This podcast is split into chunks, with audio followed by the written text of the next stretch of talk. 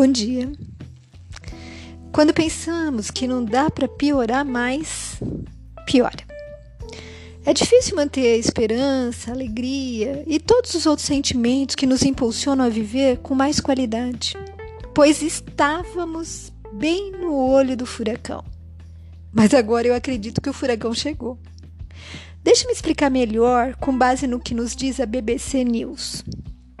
A expressão estar no olho do furacão é usada para descrever uma situação problemática. Mas, ironicamente, em termos científicos, é justamente o contrário. O olho de um furacão, a parte central do fenômeno que traz ventos de centenas de quilômetros por hora e enormes volumes de chuva, é uma área de calmaria, ainda que enganosa. Seus ventos são relativamente mais fracos e o tempo mais brando, em alguns casos, é possível até ver o céu azul ou estrelado. Entretanto, o período de calmaria dura pouco tempo. Pode durar horas ou mesmo minutos, e é enganoso. Pode dar a impressão de que o pior da tempestade já passou e fazer com que pessoas saiam dos abrigos. O olho do furacão, nesse sentido, é a parte mais perigosa pode dar às pessoas uma falsa sensação de segurança, porque os ventos diminuem e tudo se aquieta. Mas os ventos vão recomeçar na medida em que o furacão passar, explica o meteorologista australiano Adam Morgan. Amigos, se formos analisar fria e racionalmente a situação atual, veremos que a humanidade atravessa um período negro, onde as tempestades que têm nos atingido parecem não cessar. E como se não bastassem as misérias do nosso povo, falta de segurança, emprego, recursos para subsistência, para cuidados com a saúde, violência, políticos corruptos, desequilíbrios de toda ordem, ainda fomos surpreendidos por essa pandemia, esse vírus que intensificou todos os problemas, não só do Brasil, mas do mundo. Assim, aumentou-se o número de desempregados e diminuiu-se o de empregadores, causando mais fome e miséria. A saúde física se deteriorou, quer pela contaminação e suas consequências trágicas, quer pelo medo de se continuar a fazer tratamentos imprescindíveis. As relações interpessoais sofreram significativas modificações, afastando as pessoas mesmo que alguns insistam em dizer que não.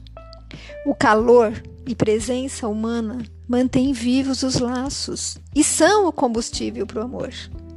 Esse distanciamento social é ainda motivo de instabilidade emocional, levando as criaturas à depressão e até à loucura, aliado às incertezas políticas, né, que desestruturam as mentes mais equilibradas, gerando medo e inseguranças mil.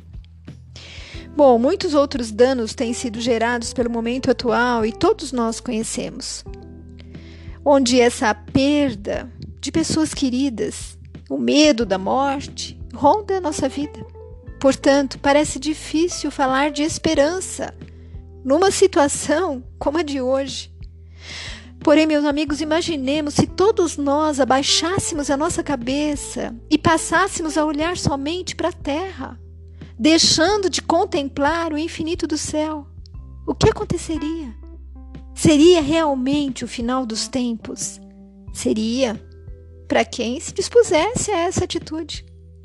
Por isso é importante nos lembrar que todo mal tem um significado maior e que em sua essência está a recompensa que necessitamos encontrar. Eu não tenho dúvidas de que ela se chama fé. Introspecção e crescimento interior. Quando não podemos nada fazer para mudar as situações que nos atormentam, só nos resta orar. Orar a Deus, pedindo força para seguir em frente e perguntando qual a parte que nos cabe em meio a esse furacão. O que se espera de nós para tornar dias negros em apenas dias cinzentos? Acreditando no velho ditado popular: que diz que após a tempestade vem a bonança. E no site da Feparana encontramos um, a historinha que diz assim: Certa vez houve uma enchente numa cidade E uma casa construída numa baixada começou a ser inundada. Nela havia apenas um homem. Esse senhor começou a rezar para a chuva parar. Mas a chuva não parava. E ele rezava, pedindo a Deus que parasse a chuva. Entretanto, a água foi subindo até chegar à sua cintura. Aí apareceu uma canoa e o canoeiro gritou: Ei, entre aqui. E ele disse: Não, estou rezando e o senhor vai me ajudar. E a água foi subindo.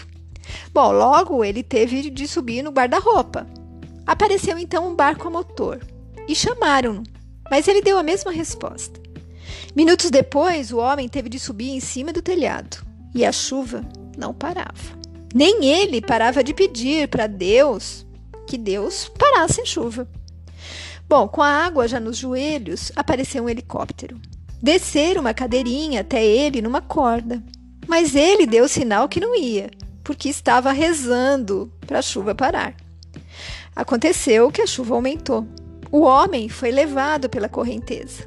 Ele não sabia nadar e morreu afogado. Bom, logo que ele chegou ao céu, ele já foi brigando com o primeiro que ele encontrou, que foi São Pedro. Deus não atendeu a minha oração, disse ele. E São Pedro respondeu prontamente: Como assim não atendeu, meu filho? Se Deus lhe mandou a canoa, o barco a motor e até o helicóptero. Quando os problemas nos chegam, como agimos? Ou como reagimos? Somos daqueles que aderimos à onda de desânimo e reclamamos de tudo? Gritamos, engrossamos o rol dos insatisfeitos, enchendo as ruas com protestos. Aumentamos a onda de intranquilidade, enviando notícias nem sempre verídicas através das redes sociais, encharcando o dia de nuvens escuras. Sim, como cidadãos, temos o direito de protestar, desde que não violemos o direito alheio de ir e vir do doente ser atendido, da pessoa idosa chegar ao local que precisa, do alimento chegar às prateleiras. Temos o direito de protestar pelo que acreditamos legítimo. Temos o direito de dizer aos nossos políticos que temos olhos de ver e ouvidos de ouvir com clareza. Mas perguntemos-nos, como cristãos, como está sendo a nossa atitude? Coerente, com o que aprendemos nos evangelhos. A mensagem de Jesus nos serve nesses momentos de revolta, de decisões difíceis? Tenhamos consciência de que a lição imortal não deve se restringir aos templos, onde nos reunimos, lemos e interpretamos as letras do Novo Testamento. A mensagem do Mestre é para todos os dias e todas as horas da nossa vida. O cristão tem o dever de ser o cidadão lúcido, coerente, formador de opinião, através da sua palavra, das suas atitudes. Se aprendemos que com nossos pensamentos alimentamos a onda mental do mundo, cabe-nos vigiar o que pensamos. Enquanto outros estão vibrando, dizendo que o país não tem jeito, que tudo vai acabar mal mesmo, Sejamos aqueles que temos a certeza de que Jesus está no leme. Encontramos-nos em momentos muito próprios de um mundo em transição. Um mundo que grita e se desespera, porque não deseja mudar, mas que pode mudar pelas nossas atitudes. Sejamos nós a palavra ponderada, o pensamento positivo. Unamo-nos para criar, para orar, em família, no templo religioso, na comunidade em que vivemos. Oremos pelos que nos lideram. Oremos pelas melhores decisões nas mesas de negociação. Oremos. Afinal, somos ou não somos os seguidores daquele que disse: Tudo o que pedirdes a meu Pai em meu nome vos será concedido? Não lemos a promessa do bater e abrir-se-vos-á, pedi e recebereis, buscai e achareis. Que buscamos então? A paz? A concórdia? Ou a adesão ao descomprometimento? Não podemos prever quanto tempo a tempestade irá durar, mas sabemos que certamente irá passar. Pensemos nisso. A hora exige de cada um de nós, enquanto cristão e cidadão lúcido, o melhor.